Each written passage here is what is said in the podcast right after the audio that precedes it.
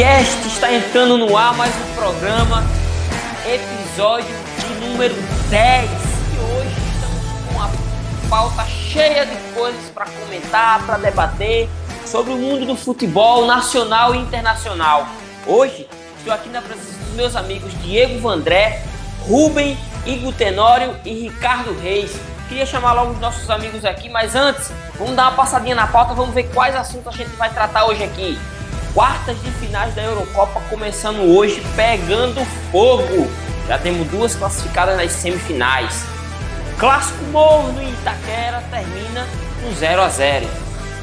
Até que ponto a falta de torcida no estádio faz a diferença para os times de massa?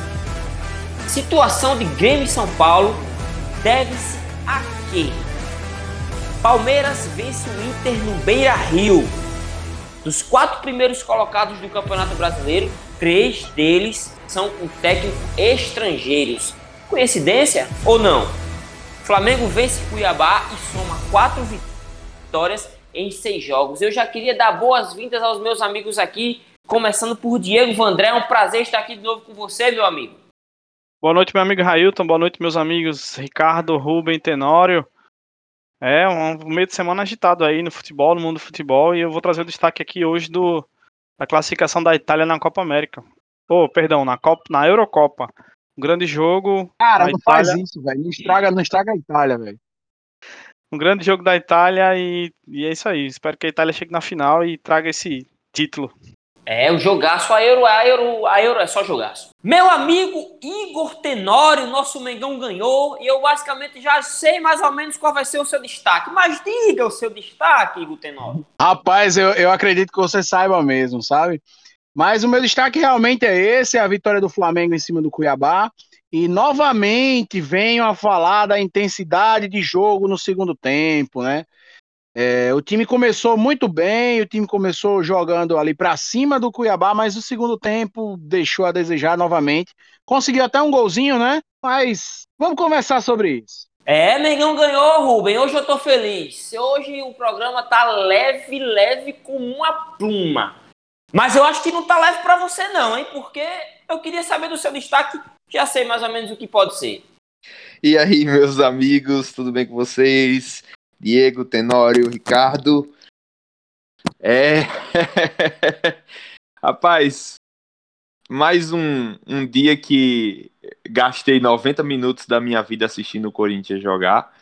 É um jogo triste, um jogo onde o Corinthians se esforça para não perder, mas do mesmo jeito se esforça para não ganhar. Então, mais um 0 a 0 são Paulo também não, não demonstra repertório. É um jogo taticamente muito fraco, tecnicamente mais fraco ainda, e é isso, é o que temos. É o que temos, é o que temos. Meu amigo Ricardo Reis, prazer ter você de novo aqui. Eu queria saber do seu destaque, meu amigo. Boa noite, meus amigos do podcast, meus amigos que ouvem nosso programa. O meu destaque é a crise, veja bem, crise de tricolores, São Paulo e Grêmio na zona de rebaixamento. A situação do Grêmio é gravíssima. Tem informação que o grupo é rachado, né? Matheus Henrique xingando o Thiago Nunes, e esse São Paulo que ele só engana o torcedor tricolor, porque a mim não engana. É, foi falado aqui, eu me iludi, cara. Eu me iludi com o São Paulo. A gente, vocês, vocês sempre vão tirar vocês, mas vocês têm crédito, porque vocês são os estratégicos da bola, posso falar dessa forma, né? Vamos começar o nosso programa aqui falando sobre a Euro, meu amigo. E hoje tivemos dois jogaços. A Suíça contra a Espanha. A Espanha aí vencendo nos pênaltis por 3 a 1 e a Itália fazendo mais um grande jogo nessa Eurocopa. Dessa vez contra a perigosa Bélgica, que foi um time, Diego, que você disse que não, a Itália agora vai pegar a Bélgica. Quero esperar. Vai ser o primeiro teste de fogo dessa Itália. O que você tinha me falar dessa Itália, meu amigo? Amigo, a Itália diferente do que a gente está acostumado. A Itália com muita posse de bola, sem medo de jogar. E vou dizer uma coisa aqui: hoje eu vi o Bonucci botar o Lukaku no bolso. Que zagueiro, que zagueiro. Até agora lá no bolso do, do, do Bonucci, ah, viu? Não vai sair Ah, é. tão cedo. Na verdade, na verdade a, a Inter de Milão pediu a liberação a, a Chiellini para que ele pudesse voltar para treinar com o time na pré-temporada, porque o Chiellini não queria liberar, não. Agora, é. E outro, e outro um cara que, joga, que jogou muita bola foi o Chiellini. viu? Que zagueiro, bicho. Que zagueiro É, também. a, dupla, a dupla da Juventus, né? Os dois muito Hum. bem entrosados ali. Moral.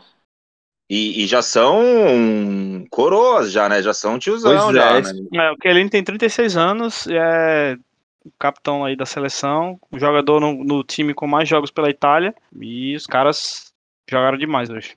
E o Donnarumma também, hein? Que goleiraço, viu? PSG Pegou vai. muito hoje, pegou muito. Era exatamente isso que eu queria falar. Parece que, que Ruben adivinhou o que eu ia comentar agora. O Donnarumma é, é, é... É um Eu traíra. tava lendo, eu tava lendo uma, uma, uma- É o quê? Donnarumma é um traíra. Ah, É o quê?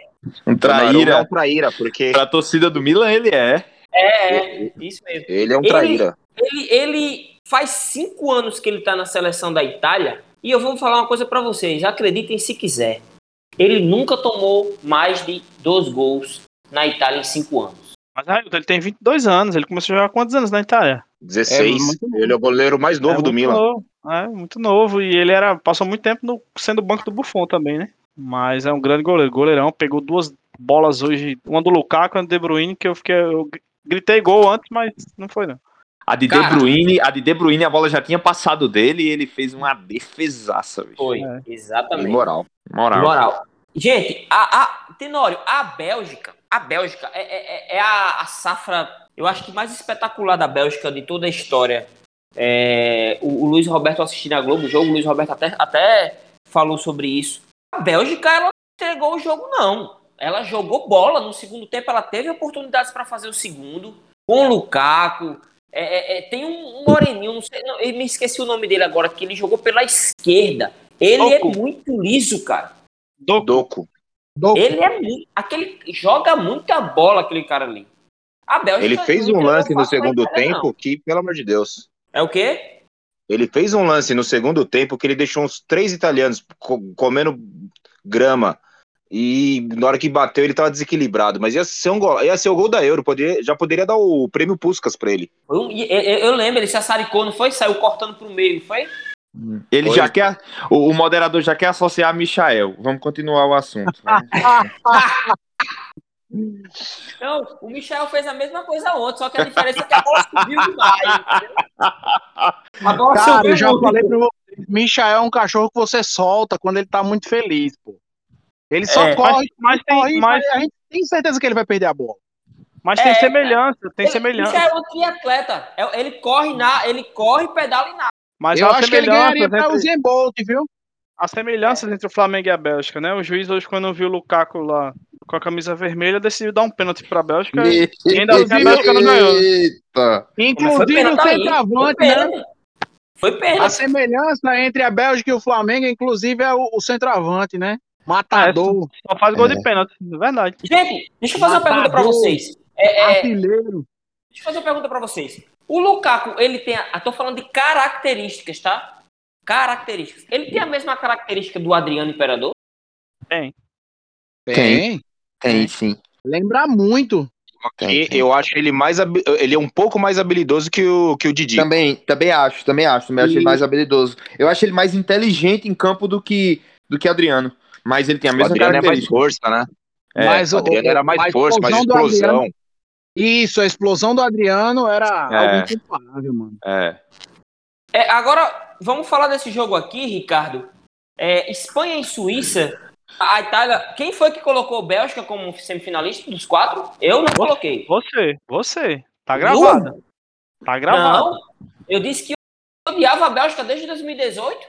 Eu falei que era Itália. Eu disse que era Itália. Coloquei Eu, Itália. eu tava com o Diego na Itália, hein? Acho que foi todo mundo Itália. E quem colocou Suíça? Eu coloquei a Suíça. Eu Hoje a, Suíça. a, a Espanha ganhou na sorte. Só isso. Eu É, disse na que- verdade, não, não foi, não foi isso, Diego. Na verdade, para que todo mundo saiba, né, a, a Suíça pediu uns VTs de, de como o Palmeiras vinha batendo pênalti, e aí deu, na, deu no que deu, né? Mas você sabia, mas você sabia que você sabia que existe semelhança, né, entre o Palmeiras e a Suíça, né? Ah, não, fora o lance do pênalti, né? É, você sabia, né? Eu fiquei, Sabia não? eu fiquei Comenta sabendo aí, que o aí Palmeiras pra vai contratar Mbappé para bater os pênaltis também. Não, porque quem tem Rony não precisa de Mbappé, não. Ah. Eita. Sim, vamos lá. Eita, ô louco. Caraca, empolgou, viu? Rubem, eu acho que hoje, eu acho que hoje não é só eu e você que tá se fixando, né? Eu acho que o programa hoje tá muito pilhado. Tá, tá, tá, tá. Eu acho que, acho que os caras estão comendo aí alguma coisa estragada, mano. Mas, Ricardo. mas, mas um. um- Pode pode falar. falar.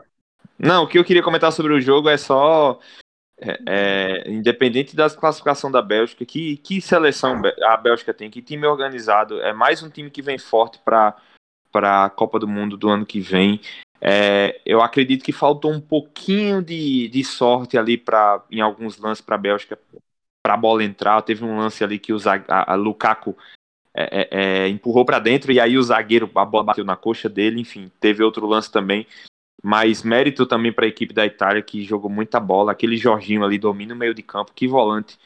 É, mas assim, o que eu queria falar era sobre, sobre a diferença e o nível que o futebol europeu atingiu, assim, como as seleções jogam para frente, como os times estão Isso, perdendo né? de- como os times estão perdendo. A Bélgica estava perdendo de 2 a 0 mas o time saiu a todo vapor desde o início do jogo, atrás de empatar, de fazer o gol, e isso é muito legal de assistir. Não só essas grandes seleções, mas como outros jogos assim que aconteceram na Euro.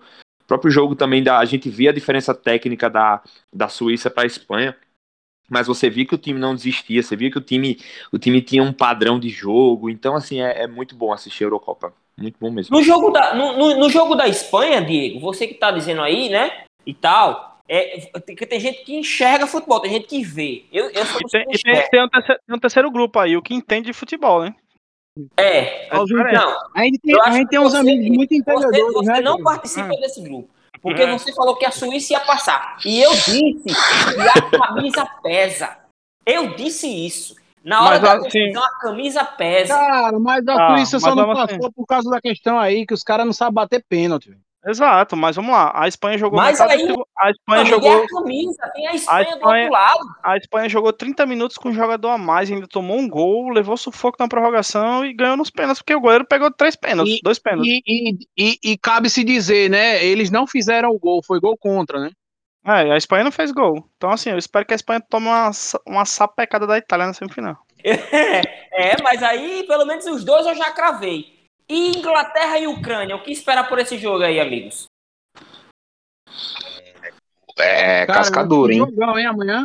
Mas eu Inglaterra acho que assim, Ucrânia. Inglaterra, Inglaterra, Inglaterra ah, tem tudo pra ganhar o jogo e ganhar bem, viu?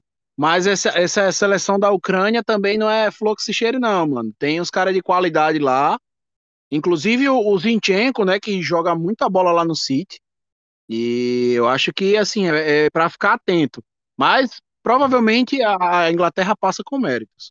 A Inglaterra, a Inglaterra só não passaria se o treinador da, da Ucrânia entrasse em campo amanhã. Tchenko. É. Eu, eu, eu, eu tô achando que vai dar Inglaterra e Itália essa final, gente. Rapaz, eu, eu, eu, eu acho, eu acho, a Itália, a Itália é melhor, mas eu tô achando que, que a Espanha vai, vai pra essa final. Não sei, Sabe o que, mas que é eu tô achando. interessante na Espanha? A, a- a Espanha é um time chato, bicho, chato. É, é Luiz Felipe adora aquele Morata, sou nem fã dele, mas o bicho entrega ali o resultado legal em campo e, enfim, sei lá. A, a Espanha, ela é uma, uma seleção, ela não empolga ninguém, entendeu? É, é porque, assim, tem bons jogadores, tem um, um- lateral esquerdo que eu sou muito fã, que é o Jordi Alba. O centroavante, pra mim, ele é ele é um ele é ruim. O, Morata é ruim. O Morata tem, ele tem ele fez uma temporada no Real Madrid, 43 jogos, fez 20 gols. É ruim. No Real Madrid que voava com o Cristiano Ronaldo e todo mundo lá, 20 gols é pouco. Agora, só que a, a, a Espanha parece que ela tá aprendendo a sofrer, né? Então ela vai sofrendo e, e vai conduzindo o jogo, e vai conduzindo o jogo. Só que Eu tem que- uma hora que não vai, isso não vai adiantar, entendeu? É, eu acho que a Espanha- eu acho que a Espanha- vai jogar. Eu acho que a Espanha joga sem responsabilidade. A impressão que Eu eles acho- passam é que jogam sem responsabilidade nenhuma. Então, assim, estão lá e o que, o, que, e o que ganhar a partir da semifinal é lucro, sabe? Cara, eu, eu preciso pontuar uma coisa. A Itália é uma, uma. Tradicionalmente, a Itália já tem uma defesa muito forte. Mas com Roberto Mancini, isso aí tem sido uma prática, né? A Itália dificilmente toma dois gols numa partida. Então, assim, se o ataque funcionar e marcar dois gols, acho que dificilmente a Espanha tira isso, viu? É, eu acho que a Espanha não tem poder de reação. Se a Itália faz o que fez contra a Bélgica hoje, 2 a 0 a Bélgica não teve poder de reação, eu acho que a, a Espanha tem menos, menos poder de reação do que a Bélgica. Eu acho que um confronto entre Espanha e Bélgica, eu acho que a Bélgica sairia vencedora. E, e, uma coisa, é, a gente tá aí vangloriando a Itália, a Bélgica, a própria a própria Espanha, né, que apesar de não apresentar um bom futebol, mas vejam como um time como a Suíça, que não tem um não tem grandes craques, mas é, é o conjunto. Veja que isso como, como isso faz jogar bola, né? Ela não precisa de um grande craque. Ela tem o seu capitão que jogou hoje, mas conseguiu jogar né? Ela, ela conseguiu duelar. E aí isso mostra que às vezes nem só de grandes craques a gente consegue formar um, um, um time. Né? Se você tem bons jogadores, um sistema tático e que todo mundo se aplica, você, um, é um time que dá muito trabalho. Então, assim, a Suíça ela sai da Copa da sai da Eurocopa muito fortalecida, com, com um grupo muito bom e que pode dar trabalho aí futuramente. Essa mesma Suíça venceu a Espanha na Copa de 2010, na estreia, e a Espanha acabou sendo campeã. E hoje ela. ela a, geração do futebol europeu tá muito interessante. A gente, é, países que a gente não tem, não presta muita atenção, que nem Suíça, a, a Ucrânia, República Tcheca, esses, esses países têm revelado bons jogadores e tem feito e está começando a fazer um barulho no futebol. Então é, é, é bom que oxigena o, o, o, o futebol, né, o, o, europeu no caso, e vai apresentando mais opções, né? Você começa a diversificar também, né? Você sai desse miolo só de Alemanha, Inglaterra, Itália, Holanda e, e outros países né, que têm tradição no futebol. E para a gente encerrar o assunto euro, Tenório, República Tcheca e Dinamarca que esperar desse cara, jogo? Cara, um jogo vai ser. Eu, eu, acredito que o jogo mais equilibrado dessa fase, apesar de ser um jogo muito de alto nível, como Bélgica e Itália, mas eu acho que os dois times são muito equiparados, tanto a, a República Tcheca quanto a Dinamarca, eles são bem equiparados em, em força, né? Em nível de, de, de seleção, de equipe. Mas eu dou uma preferência aí para a República Tcheca, principalmente por causa nessa. do Patrick Schick por causa do Patrick Schick, tá jogando muita, muita bola. E assim, caso a Dinamarca ainda tivesse a presença do Eriksen, eu acredito que era um pouco mais favorável para a Dinamarca. Mas, né, eu, eu acho que tá para a República Tcheca, hein? Eu também acho que a República Tcheca vai, vai, vai levar esse confronto aí, cara. Eu, eu acho que. O que, é que você acha, Diego? Você colocou Dinamarca, né? É, eu coloquei a Dinamarca, mas é como o Tenório falou, eu acho que vai ser muito equilibrado e aberto para os dois lados aí. É, eu queria só fazer também um comentário quanto à Suíça, que o Ricardo falou, é que a Suíça, um detalhe importante é que ela ataca e defende todo mundo junto. É bem, o time é bem equilibrado e bem compassado. Assim. É bem compacto e, e, o time é muito alinhado. Isso é bem, bem interessante. Mas voltando à Dinamarca e, e República Tcheca, eu acho que vai ser jogo, jogo para ser decidido no detalhe. Os, os times são muito equilibrados e e a, a República Tcheca, para mim, leva uma pequena vantagem porque o Patrick Schick tá, tá comendo a bola mesmo. Não, mas pior que, tipo assim, são duas seleções que, Rubem, são duas seleções que estão jogando bem. Não é aquela seleção que, ah, por exemplo, que parece que vai ter endoscopia, que é para a Espanha, parece que é endoscopia. Vai, não vai, tá ali, aquele negócio. Não, não. a Tcheca e a Dinamarca são duas seleções que estão jogando bem a Euro.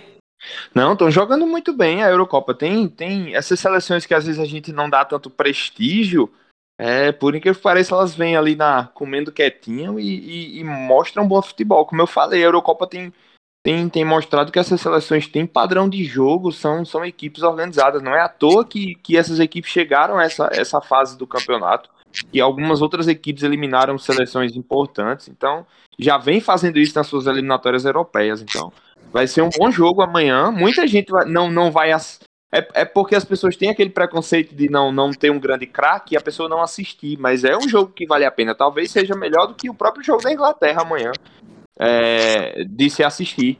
Mas acredito que acho que meu palpite vai ser que a Dinamarca passa.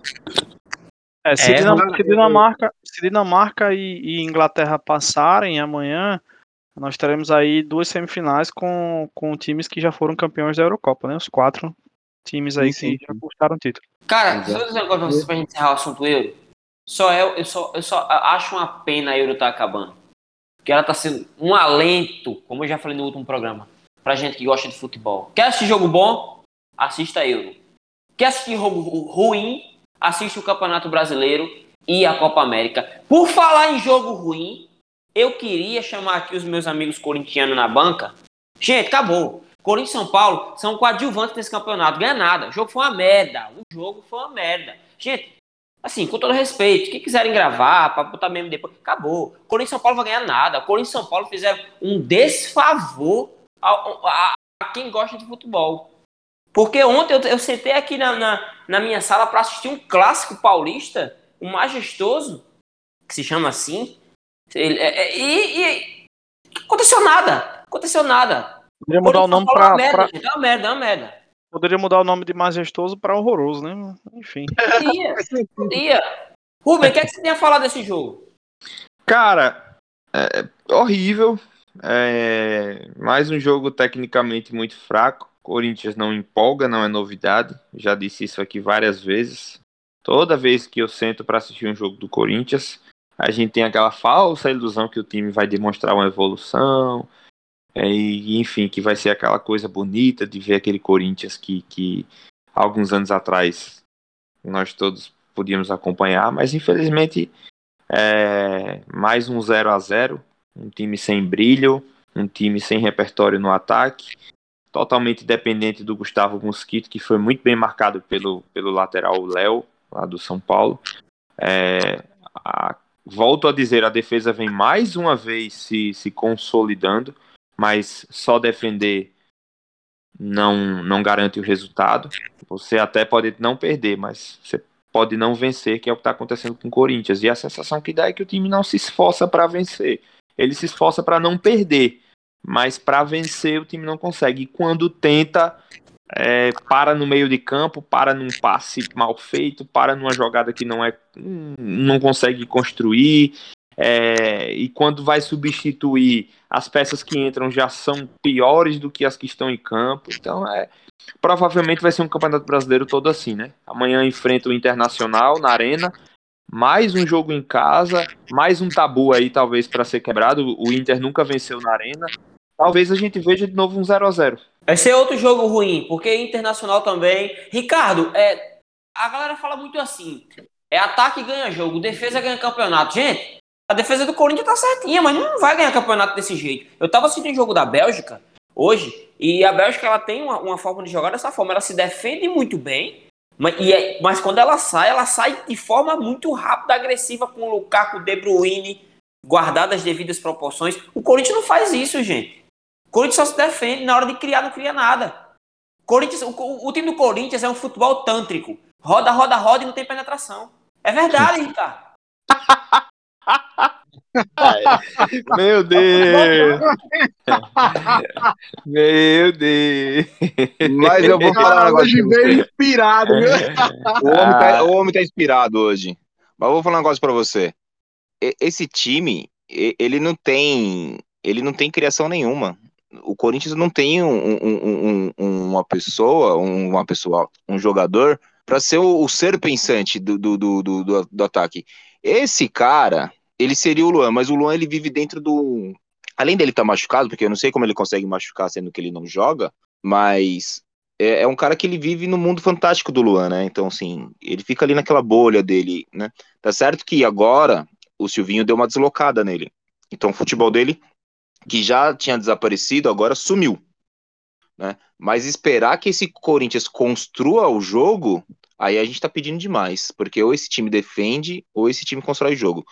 É interessante que o Silvinho parece que acertou a linha de defesa. Então, é um time muito mais seguro quando, quando é atacado. Só que precisa fazer atacar. É o- é o- dizem. É o único ponto Diz. positivo, né, do, do Corinthians, É assim, de, de, de, de, se tirar nesse time hoje, é que Silvinho conseguiu conseguiu é, é, ajustar a defesa. João Vitor e Gilton, cada jogo que passa, eles estão conseguindo se entender, se entrosar. Gil tá, tá recuperando a forma física. Eu acho que ali da defesa hoje o mais o, o, que, o que nos dá mais medo é Cássio. É, ele muitas vezes mostra a insegurança ou desanimado, não sei o que é, mas cada vez que passa a defesa tá mais. Não ganha jogo, né? Só defender. Então, e parece que assim, o, o, o João Vitor, ele jogou demais no, no clássico. Assim. Ele muita muito bola, muita bola. Para sair, né? Mesmo as, as falhas que ele fez nos no jogos, no, no, que ele cometeu nos jogos anteriores, parece que não abalou a confiança dele. Então, do meio para trás, o Corinthians é muito seguro, mas precisa reverter, né? Precisa é, fazer do meio para frente também. Então, parece que vai ser o, o grande é, trabalho do Silvinho é fazer esse time engrenar do meio para frente. E só, e só um detalhe. Alguma... Pode falar. Diga. A gente vê algumas coisas assim que parece que, que vai, né? O, o, parece que tem assim, tem uma linha ali que dá para seguir. Não é só com o Mosquito, o time tem que jogar dos dois lados. Né? Mas assim, o Jô parece que começou né, a, a, a, uma coisa bem pequena, mas parece que começou a jogar bola, né, fez um pivô muito bom contra o São Paulo. Ele ele dentro do que era proposto para ele no jogo, ele conseguiu incomodar o, a, zaga do, do, do, São Paulo. Então, fazendo pivô, saindo da área, abrindo espaço para os meias entrarem, né? Agora, e, e... mas precisa de mais coisas. Com, com certeza, mas você, você tocou num ponto importante aí. Eu já vinha comentando isso é, há esses dois jogos. Faz, fazem dois jogos que o jogo consegue se movimentar melhor, ter mais presença de área, é, participar mais. Lembrando aquele, né, a, a, com, com muita saudade, aquele jogo de 2017, que toda bola que Cássio é, é, é, chutava, ele resvalava na cabeça dele e virava um contra-ataque, ali virava uma jogada de gol, e ele começou a fazer isso, mas não sei se vai, se vai continuar. Mas é, é, também acho que a, a falha do Corinthians no caso, um, um, um probleminha que está acontecendo ali, que acabou dando certo, mas no outro lado acaba dando errado. Que, que foi desde o jogo do América Mineiro, se eu não me engano, que Silvinho colocou Cantígio de primeiro volante e botou Gabriel de segundo. Só que é, é justamente para proteger ali a saída de bola. Isso é uma sacada muito interessante e tem dado certo. Porém, Gabriel, ele peca muito na finalização. Ele não é aquele volante que chega, ele não é aquele volante que sabe. Ele erra muito. Nos últimos jogos, ele tem tido muita chance de entrar na pequena área, receber a bola, ser o cara surpresa, mas erra a finalização, não chuta bem, não cabeceia bem, enfim. Então, são, obviamente, se, se voltar o que era, talvez a gente tenha um Gabriel com mais cartões amarelos, com, com com um excesso de uma, uma, uma quantidade de faltas muito grande e o Corinthians perca ali um pouquinho na saída de bola, que é algo que ele não tem. Mas faltam peças, falta ali um volante que saiba ajudar na marcação, saiba finalizar, falta um ponto ali para melhorar ao lado de Mosquito ali, mas não adianta falar, né? É chover no molhado. Diego, meu amigo é. Diego, Diego, Ô, Railton, só uma informação. Você é um cara tem sincero. Um... Você é um cara sincero. Ô, Railton, só uma informaçãozinha. No Campeonato Brasileiro, duas vitórias apenas. que falar? O Ricardo quer falar hein? O, a diretoria do Corinthians vai sinalizou que precisa contratar agora no segundo semestre. E é interessante que ela sinalizou que precisa de um zagueiro, de um lateral também para a direita, outro volante, um meia e um centroavante. Ou seja, a gente vai contratar um time, né? Então, porque se tem todas as posições, então o, o parece que eu não entendi. Porque se precisa de um zagueiro, emprestamos Bruno, Bruno Mendes. Se precisa de um volante, emprestamos Ramiro. Então eu fiquei meio confuso. O Corinthians vai contratar essa ruma de jogador com que dinheiro? Agora tá sobrando, né? Porque baixou a folha, então, mas vamos ver que nível que vai buscar, né? Porque tem que trazer jogador para resolver, não para Se tá no sobrando, nível, então nível de Léo Vocês já, já estão pagando a arena, né? Foram 14 milhões de reais aí de folga na folha salarial do Corinthians.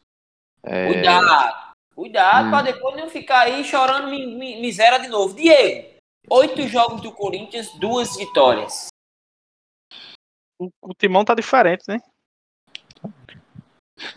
O timão tá diferente. Tem mais pontos que o São tem, Paulo, né? Não tem, é, não tem muito o que falar não desse elenco não, Royalton. E time é bem, Quem é bem a quarta limitado. força do futebol paulista hoje? É, é que é a quinta, né? Porque Bragantino eu acho que tá. Quem é a quinta força? Aqui, hoje, pra mim, é o São Paulo. O Corinthians não ganha, mas pelo menos ainda empata, né? Tá conquistando ponto que lá na frente vai, vai- vai- Eles vão atingir a meta dos 45, 47 pontos. Sei não, eu, eu, eu, eu, eu acho que o time do São Paulo. Eu, sei, eu acho que o São Paulo pode render mais que o time do Corinthians. Não, com certeza. Eu, tam... eu também O- acho que o, o plantel eu é melhor. o, o plantel é, é aquilo. o- a gente vai falar do São Paulo, mas eu acho que o São Paulo pode entregar mais, muito mais. Mostrou isso no Campeonato Paulista. É um time mais esforçado, é um time que quando se mostrou jogando, jogou muito bem. Então, é, é, acredito que possa ent- entregar mais, mas deixa lá mesmo na zona de rebaixamento, não tem problema não. Eu espero Mas- que. E só, e só uma informaçãozinha, só uma informação, é como, como em relação ao Corinthians, como dispensar alguns jogadores e às vezes a precipitação é, causa um arrependimento, né? Eu pude assistir o Fortaleza jogando com a Chapecoense e Ederson é dono do meio de campo do Fortaleza. Mais É. um jogador que o Corinthians dispensou. Eu olho para o Atlético Goianiense com o Janderson ali jogando nas pontas e o Corinthians mais um jogador que o Corinthians se desfez. Então, assim, são jogadores que se voltassem, é, com certeza somariam. Mas, é, claro, tem o fator camisa, tem isso, mas são jogadores que estão rendendo muito mais do que o Corinthians tem hoje no, no elenco, né? Mas é aquela coisa, porque o Ederson fez três gols em três jogos, depois não fez mais. Aí vem toda a pressão em cima do jogador e o Corinthians acaba dispensando.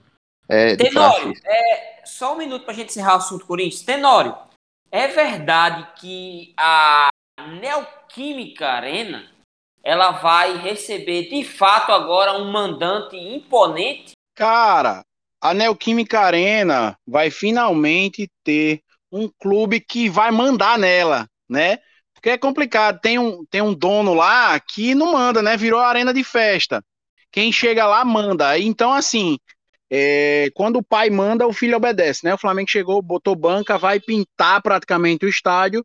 E eu, eu- os meus amigos corintianos aí que me perdoem, é, a Gaviões da Fiel vai ficar muito brava, tenho certeza, vai querer quebrar o estádio, mas quem manda ali é o Flamengo. É, os últimos jogos foi 3 a 0 e 5 a 1 na Arena. E jogaremos lá como mandante. Eu queria que o Flamengo assim tomasse a arena para ele, já que o Corinthians pegou a arena de graça, o Flamengo poderia pegar de graça também do Corinthians, que eu acho que daria tudo certo. Gente, é, Aproveitem para saber como é ter um estádio, tá? Uma coisa que vocês não conhecem. Então, assim, vocês vão jogar no estádio de primeiro mundo. É, Do que, gramado do que, adianta América vocês terem um estádio e a gente lota eles mais que vocês? Ai, ai, nunca? ai. Nunca. Vocês não têm, como que você vai lotar uma coisa que você não tem, né? Mas toca o programa. parou, parou, parou. O Vamos lá. estádio do Flamengo é o Brasil, meu filho. Eita. É o seguinte, é, a gente tá falando que o jogo do Corinthians e São Paulo foi, foi, foi uma merda, né? É, eu queria, eu, eu- me viu uma coisa, uma pauta para levantar hoje no programa, legal. Até que ponto a ausência da torcida faz parte num jogo como esse? Ou qualquer outro jogo, para os times de massa? Porque assim, futebol, ele é movido pela paixão, e a paixão ela vem do torcedor. A partir do momento que você não tem esse torcedor dentro do estádio, você perde 50% da essência. E eu queria saber de vocês até que ponto o futebol brasileiro tem sofrido com a ausência da torcida. Pode começar aí pro Rubem. Cara, é, eu acho que tem influência total no, no desempenho do, do clube dentro de campo. Eu tenho certeza, eu tenho certeza plena e absoluta. Vocês podem até discordar comigo. Mas são oito rodadas do Campeonato Brasileiro, são quatro jogos em casa. Corinthians só venceu um. No mínimo, ele teria vencido três dessas quatro partidas com a força da torcida. Eu tenho certeza, por mais que esteja apresentando um péssimo futebol e não mereça vencer mas a torcida já fez com que o Corinthians ganhasse muitos jogos. A torcida faz com que o, o Flamengo consiga, talvez um, um, um Flamengo como ontem, lá na Arena Pantanal, uma torcida lotando aquele estádio ali, o Flamengo tivesse uma força maior no segundo tempo, um gás maior. A mesma coisa para a torcida do Palmeiras aí, mesmo nesse nesse nesse meio nessas últimas semanas turbulentas assim de vai e vem de, de amor e ódio, com certeza é, a torcida do Palmeiras faria com que o time rendesse muito mais, entregasse muito mais em campo, ela consegue cobrar muito mais ali é, é, dos jogadores, até numa vaia, até num aplauso, isso faz muita falta. Para os time, times grandes hoje no, no, no Brasil. Acho, acredito que o único time que não sente falta de torcida é o Santos, até porque não tem torcida. É, também concordo com você. Tenório. Tem, é... sim, tem sim, tem torcida, torcida do asilo. Oh, foi mal. Tenório, eu tava conversando com, eu tava conversando com, com, com meus amigos flamenguistas hoje. A gente tava no chá da tarde, né? Como deram, denominaram o nome do grupo dos flamenguistas. Né? Chá da tarde. Eu tava, eu tava tomando chá da tarde hoje com meus amigos flamenguistas. E eu tava falando para eles, gente, qual foi o último grande jogo do Flamengo dentro do cenário brasileiro?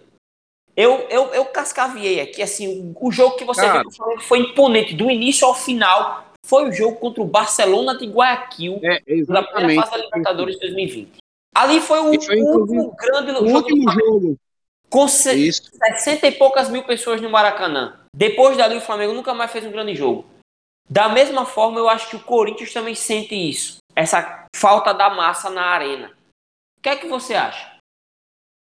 Cara, é, é, é, notável, né? Essa, essa diferença que o clube tem, o time em campo tem, quando tem torcida, né, cobrando.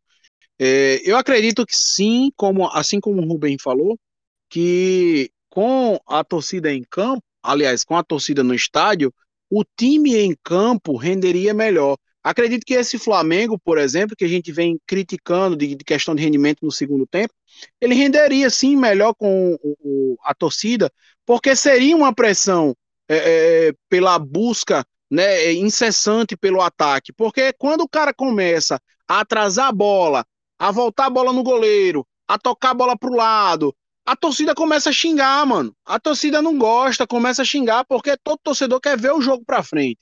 A não ser os caras aí que gostam do futebol reativo, né? Que defende nossos amigos aí, né, Raito? Que defende que o time tem que ficar com a bola lá atrás para não tomar é. gol. Mas, mas assim, eu, eu acredito que realmente faz muita falta, fora a questão financeira, né? Que essa para mim é um principal ponto, né? Não entra dinheiro para o clube com a torcida é, fora do, dos estádios. Mas assim, também preciso pontuar uma coisa, né? O ambiente de tranquilidade até que pode até se tornar em um resort, como meus amigos gostam de classificar, é, para técnicos e jogadores, porque a torcida não está cobrando, a torcida não está no pé, a torcida não está ali chamando o técnico de burro ou, ou, xingando porque fez uma substituição errada. Eu acredito, inclusive, que eu já falei isso antes, mas eu acredito, inclusive, que Rogério Senna já não estaria mais no Flamengo se a torcida estivesse no estádio, porque a pressão seria tão grande que a diretoria não teria para onde correr, entende? É, é, assim como você falou também, acredito que o Corinthians, é, ele, ele, eu concordo com o Ruben, que não, não sei se três jogos, mas provavelmente o Corinthians, o Corinthians teria um desempenho melhor né, de, dentro da arena se tivesse torcida no estádio, assim como outros clubes também sentem falta da sua torcida. A, a, a torcida do Corinthians não ia deixar o time jogar a, da forma que joga. Não, não, não ia ser o, o futebol tântrico, né? Não ia ser o futebol tântrico como você classificou. Mas assim, é, é, muito, é muito importante a torcida do estádio. Cara, a gente tá vendo a Euro aí, a, a, os estádios com 45 mil tor de torcedores. Cara, é outra coisa. O Wembley agora no último jogo, cara, preciso pontuar. Que, que lindo, mano. Que lindo, velho. Então, assim, a, a, importância é enorme. Cara, a torcida vibrando com o gol, o gol da Inglaterra, os caras um por cima do outro ali. É um negócio espetacular de arrepiar. Quando eu vi, é lindo demais, lindo demais. Ricardo, é, me diga uma coisa.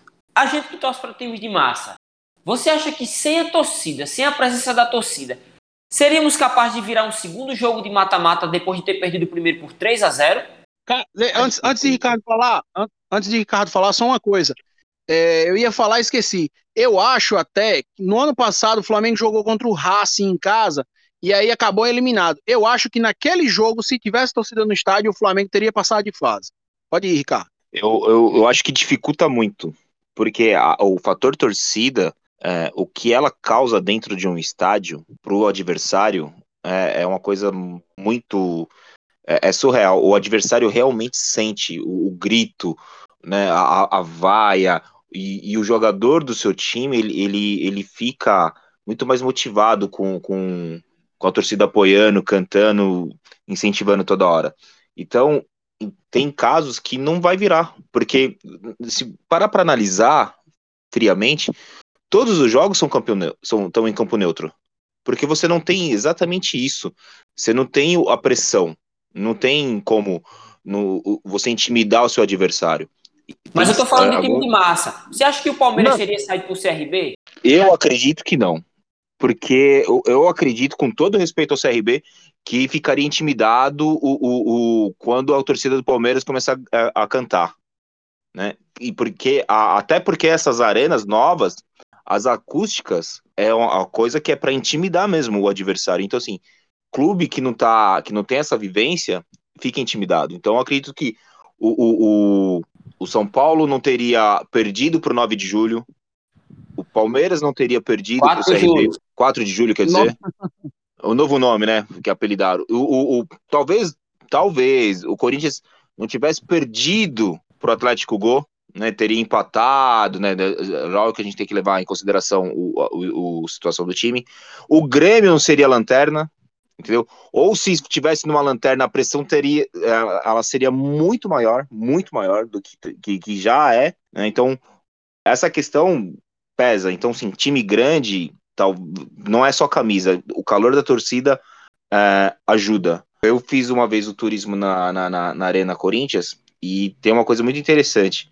É, o estádio é projetado para que o grito da torcida ele não vaze para fora, ele fique ecoando dentro do campo. É então, é porque, Ricardo, você está explica tá, tá explicando isso, mas é, Tenório e, e Railton nunca vão conseguir entender, porque o time deles não tem estádio, entendeu? Mas pode prosseguir, que os nossos ouvintes estão gostando. Sim, Olha, eu vou pra você, eu ah, só já mais aqui.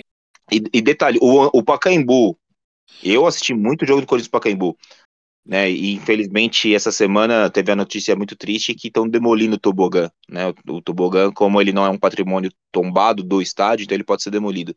O e Pacaembu já dava uma pressão enorme pro adversário. E olha que o Pacaembu, a arquibancada, ela é longe do campo porque tem aquela pista de atletismo.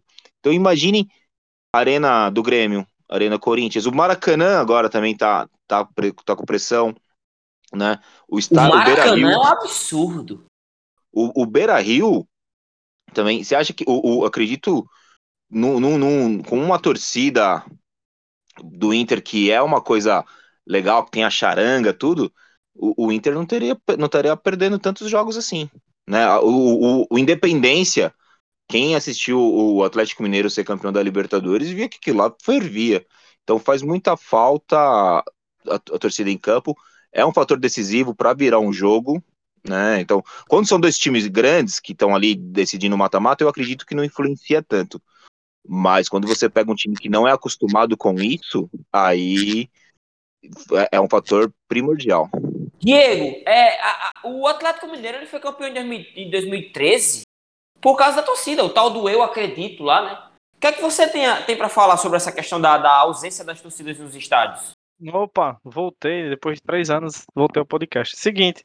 Diego é um cara que... educado, ele espera, ele espera ser chamado para falar, né? Igual os ignorantes daqui não, que falam um por cima do outro. É porque eu tive educação. Minha mãe me deu educação. Aí é o seguinte, é, o Atlético ele não, foi, ele não foi campeão somente com a torcida, né? Ele foi também é, com atuações individuais fantásticas, né? Do, do Ronaldinho Gaúcho, do, do Vitor pegando pênalti é, à torta à direita nos jogos, mas é, realmente a torcida faz diferença. Só que, é, ao mesmo tempo que a torcida faz uma diferença positiva, se o time não engrena, ela é a mesma que pegar, arranca uma cadeira da arquibancada e joga na cabeça do jogador. Então, assim, eu concordo com o Tenório. fez isso com vocês. É, concordo quando, quando o Tenório diz que se a torcida talvez estivesse no Maracanã, Rogério Ceni com certeza, provavelmente não seria mais técnico do Flamengo. E é verdade isso. É, então, assim, é bom, é excelente, faz muita falta a torcida no estádio, mas se o time, ela, ela, ela é bom para que os jogadores e o clube em si tenham mais responsabilidade e sejam mais competitivos. Se o time não corresponde, aí a pressão vem dentro do campo, dentro dos jogos, e aí o bicho pega, né? É o time que leva a torcida Diego. ou a torcida que leva o time? Acho que são as duas coisas. É, Os dois complementam um ou outro. Uma coisa. É, você acha que, caso a torcida no estádio, Abel ainda continuaria ou depois daquela fase, é, depois dessa, desses, como dizem, né, trívice coroa, né, é, é, ele teria sido colocado para fora? Não, acho que ele continuaria. A, a, a torcida do Palmeiras ainda gosta muito do Abel. É, apesar da, das críticas, apesar dos, dos sustos que o Palmeiras tem tomado à toa nos últimos jogos aí. Mas a torcida ainda gosta muito dele. E até se você pensar é, for racional, tipo assim, se você tira o Abel hoje, deu, não sei se tem se tem técnico para dar conta desse elenco, entendeu? Assim, eu, não vejo, eu não vejo por enquanto. É, isso aí. Vamos, vamos, vamos passar aqui a volta aqui. O, o Railton, só, uma questão. É, a gente tem. A gente teve um mês de. Último mês aí com time, os times do Nordeste ganhando. Imagine a festa que seria com o estádio lotado Fortaleza, CRB, entendeu? 4 de julho, né? Torcida Fortaleza, local. Fortaleza e Ceará, com certeza o Castelão seria espetáculo. Assim, não tem, seria não espetáculo. Faz muita falta o, o, torcedor no estádio. Eu já tive experiências de ver um Corinthians e Flamengo numa Libertadores e o Pacaembu parecia um velório. E eu já vi Corinthians e São Paulo, o Corinthians ganhando na arena e parecia um título. Né? Então, assim, a gente tem que torcer para que tudo dê certo, a vacinação ande e para que a gente possa ter a torcida no estádio, porque faz muita falta. E, você, e vocês imaginam, e vocês imaginam o, o, essas, por exemplo, falaram do Fortaleza agora. Imagina o Fortaleza, a torcida voltando com Fortaleza no G4 do Brasileiro. Olha a força que o time vai ter. É, e comentando um aí, uma coisa que eu gostaria de pontuar é, por exemplo, Ricardo falou do futebol do Nordeste. A gente teve uma, a final da Copa do Nordeste entre Ceará e Bahia, e o Ceará perdeu né, o título dentro de casa. Eu acho que com torcida o Ceará não teria perdido esse título, não. E, e foi até legal, o Tenório, você falar que assim, eu, é, eu infelizmente eu não consegui nesse jogo, mas eu, eu vi, eu tava em Recife e fui para Fortaleza na época que foi esporte e Ceará decidir na Copa do Nordeste a festa que a torcida do esporte fez, né? Eu peguei o avião junto com a torcida dos caras. Os caras pulando dentro do avião, Fortaleza, Fortaleza parecia Recife, né? Com, com toda aquela. A torcida invadiu a cidade. Então, isso faz falta pro futebol. Imagine agora o Náutico liderando a Série B, como que estaria os aflitos? A gente precisa ter torcida rapidamente, né? Mas com cuidado.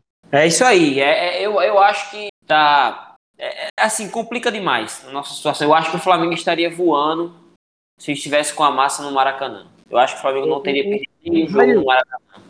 Isso é achismo, tá, Ailton? Ailton. Oi. Cara, é outra coisa também que eu, eu gostaria de perguntar para os meus amigos aqui, até mesmo para você, é a questão do Grêmio, né, cara? Porque, assim, Renato Gaúcho é um técnico extremamente amado no Grêmio, é um cara que foi ídolo como jogador, é ídolo como técnico, e aí a, a, diretoria do a diretoria gremista colocou o cara para fora. Eu acho que com torcida no estádio a coisa teria sido diferente. Eu acho que a torcida teria botado pressão na diretoria e o Renato não teria saído. E é tanto que a saída dele motivou a queda do Grêmio hoje, né? É, mas eu acho que o, o Grêmio, é, o, Renato Gaúcho, ele já estava sendo contestado no Grêmio é, já antes, desde antes já tinha muita gente pedindo a cabeça de Renato Gaúcho desde 2020. O pessoal já. Desde o ano passado, o pessoal já não estava querendo mais o Renato Gaúcho. Eu, eu vejo, fico muito no Twitter, né? Eu passo 90% das minhas redes sociais no Twitter. E eu vejo muita galera do Twitter. O Twitter é, um, é um termômetro, né? Da, de fora de campo, o que é que as pessoas estão achando. E a torcida do Grêmio não estava muito satisfeita com o trabalho de Renato Gaúcho, não, cara, no Grêmio não. Desde o ano passado, mas você, já, mas você já... não acha mas você não acha que a saída de Renato Gaúcho, a, a, a situação do Grêmio hoje está motivada por ela? Acredito que sim, eu acredito que o Renato Gaúcho ele fez o que ele podia fazer no Grêmio, né? Só que o time do Grêmio é um elenco limitado.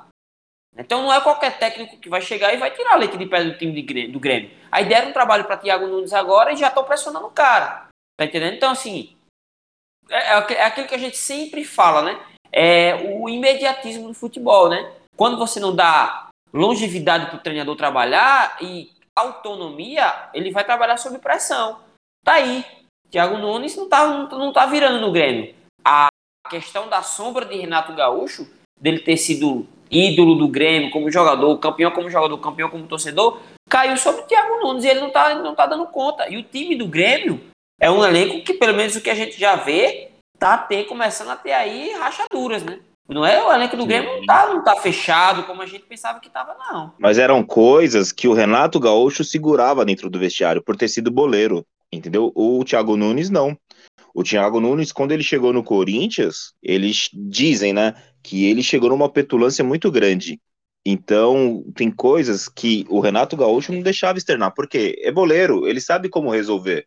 O Matheus Henrique não falaria com o Renato Gaúcho como falou com o Thiago Nunes, entendeu? Quem viu é, o, que o, o que o Matheus Henrique fez pro Thiago Nunes, depois com o Renato Gaúcho, esse, esse garoto não jogava mais, não, entendeu?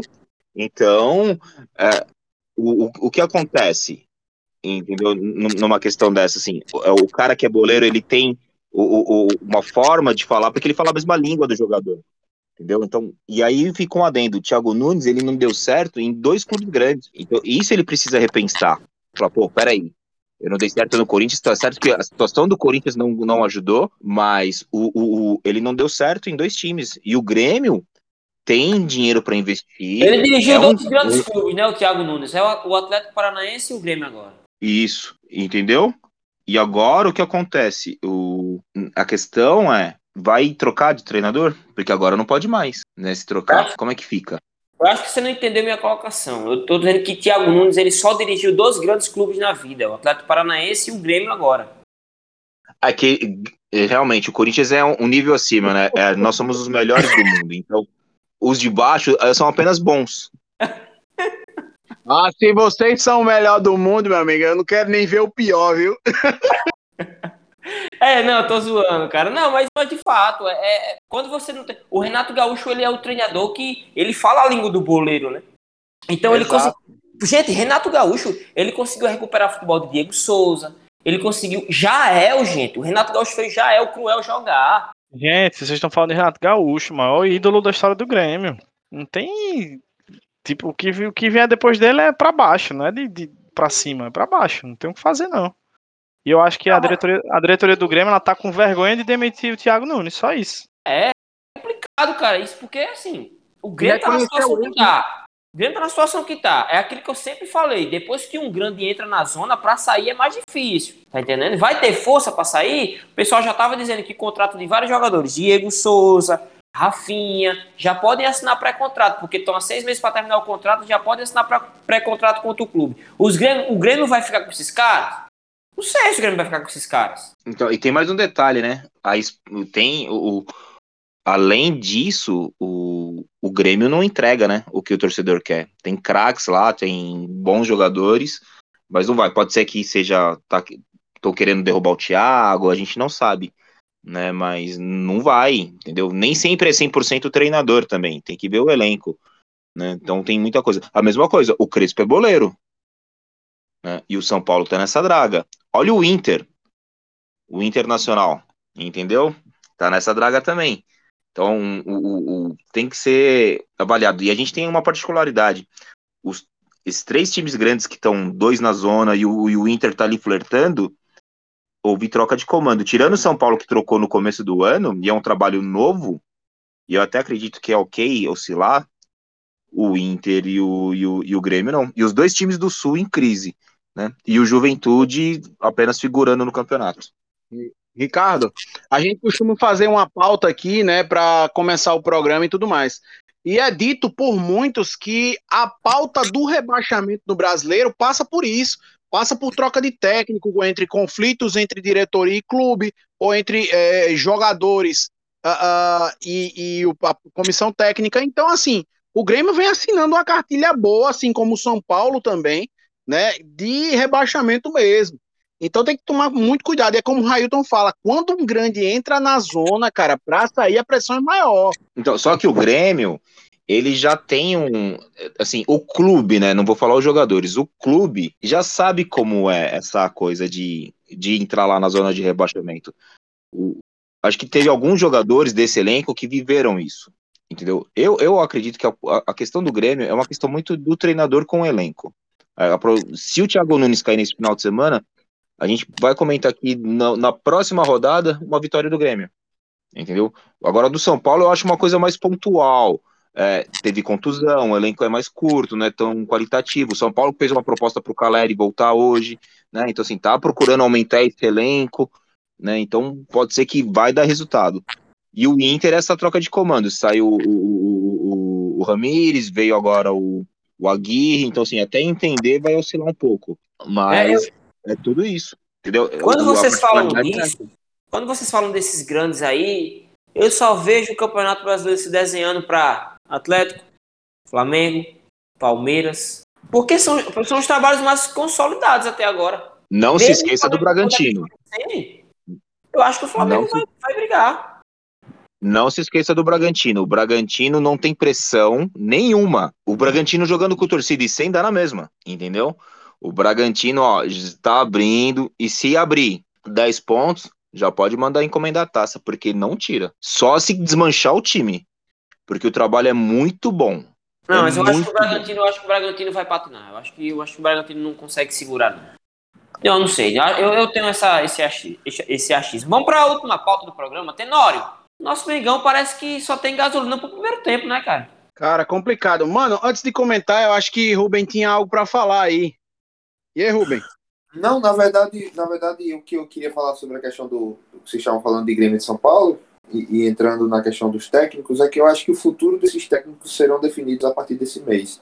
A gente tem o São Paulo no oitavo de final da, da Libertadores, a gente tem o Inter no Libertadores, tem o Grêmio que é, foi um dos melhores times da Sul-Americana, então dependendo do, da caminhada desses times agora esse mês, aí sim a gente pode ter um São Paulo sem Crespo, a gente pode ter um, um Grêmio sem Thiago Nunes, apesar de que, que a, situação do Thiago Nunes está mais pesada, e talvez até um, um Inter sem Aguirre, né? Eu não duvido muito. Chegou, chegou um dia desse, mas a gente sabe que o futebol muda muito. O problema é que esse ano não pode trocar tanto de técnico no brasileiro, né? E aí, se provavelmente um, um time desse demitir e trouxer um técnico que não dê certo, a chance de cair é muito grande, né? Porque às vezes quando você pode trocar de técnico, você o, aquele técnico ainda consegue ali dar uma alegriazinha, como foi Wagner Mancini no Corinthians, né? Tava tudo para dar errado, ele tirou o time da zona de rebaixamento, quase enfiou o time no Libertadores. Então, não, não, isso não vai ter mais esse ano. Então, só isso mesmo que eu queria comentar. É. Tenório, é, é, o Flamengo, assim, os caras estavam criticando o Rogério Senni, né?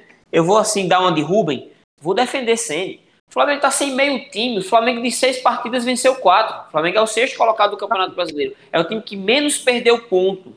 Aí, Rubem, é, é, ele, se atenta, ele se apega a isso para dizer fica sendo. Né? Já tem gente que diz, não, é por causa do rendimento. se prende a rendimento, principalmente no segundo tempo. O Flamengo falta gasolina no segundo tempo, Tenório. Cara, é, é, é, é mais do mesmo que eu já venho comentando sempre quando a gente comenta aqui sobre jogos do Flamengo eu sempre falo, o rendimento do segundo tempo do Flamengo cai terrivelmente. O time passa de 100% para 30% assim, no instalado do, do, do, aliás, no instalar não, no apito do meio tempo, né, do, de jogo.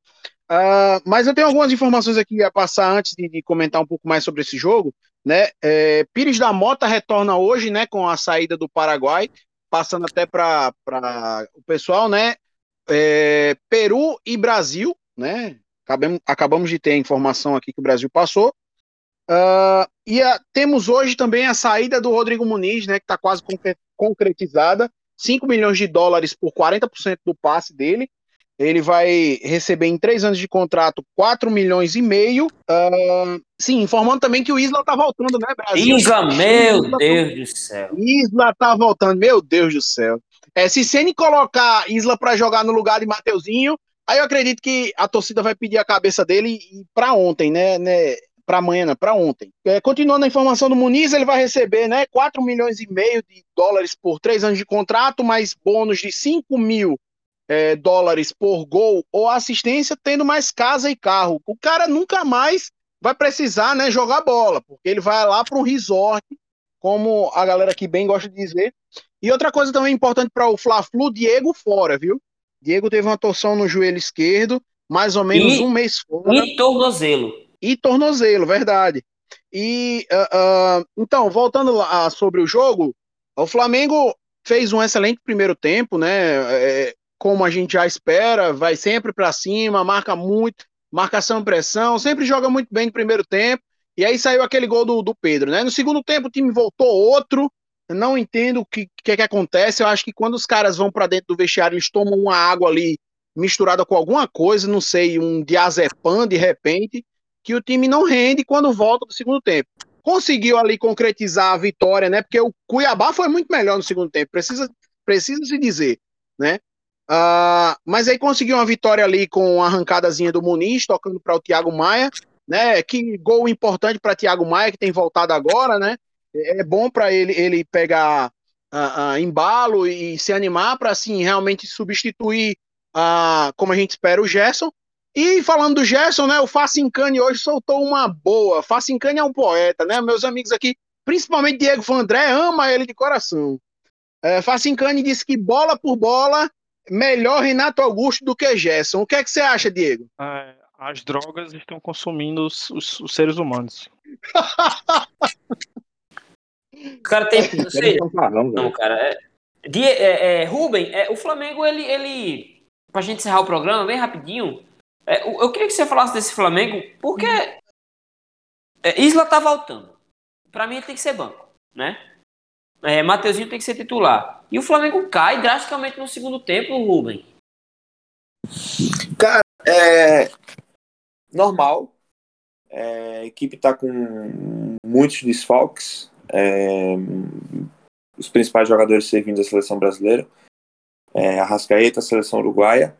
Então acredito que isso seja natural. É, é natural essa oscilação do time do Flamengo, mas eu continuo é, é, com, com a tese de que mesmo o Flamengo com essa oscilação ainda é um dos melhores times do Campeonato Brasileiro é um dos favoritos a ganhar o, o, Campeonato Brasileiro ao lado do Palmeiras, do Atlético Mineiro e de outros times que vão vir ali é, também querendo beliscar esse título.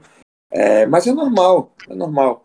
Como eu, como eu sempre gosto de falar, eu, vocês brincam muito, ah, eu defendo o Senna, mas eu, eu, sou defensor de, de que time que está tá ganhando o jogo é, não tem que mudar nada. Você tem que só procurar melhorar. Então, assim, jogou mal, jogou mal, segundo tempo não foi bem, mas venceu o jogo por 2 a 0 Três pontos, é, vai para a busca da liderança do Campeonato Brasileiro, e é isso. Então, assim, é, não, não, tem que se esperar mais. E quando voltarem as peças, aí sim, se realmente essas peças que são as principais elas voltarem e o Flamengo não não estiver rendendo o que se espera desses caras, aí sim pode se cobrar, pode se pedir a cabeça de Sene, mas assim, tá vencendo, não tá perdendo, tá na Libertadores, tudo indica que vai se classificar, tá na Copa do Brasil, vai passar do ABC. Então, assim, não tem o que, o que, o que pedir demissão, sabe? Agora, se realmente tudo isso, se for perder uma Libertadores, perder uma Copa do Brasil e não vier bem no Campeonato Brasileiro, aí sim a gente pode falar que o Flamengo tá mal. Só tem que tomar cuidado para não ficar mal acostumado. É o que eu sempre gosto de falar. Às vezes o torcedor, de maneira geral, mas principalmente o flamenguista, que é acostumado com o Flamengo, que foi vencedor nos últimos dois anos, quer que o time continue sendo a mesma coisa, mas é muito difícil você continuar rendendo, é muito difícil você manter esse padrão, até porque jogadores são vendidos, alguns jogadores não conseguem render a mesma coisa que renderam no outro ano. E isso é natural. Então o clube tem que buscar peças ali para colocar no, na, no lugar. Foi até vi hoje pelo Twitter aí, me corrija se eu estiver errado, que o nome de daquele do, do Felipe Anderson foi, foi cogitado, né, que joga no West para o Flamengo, enfim.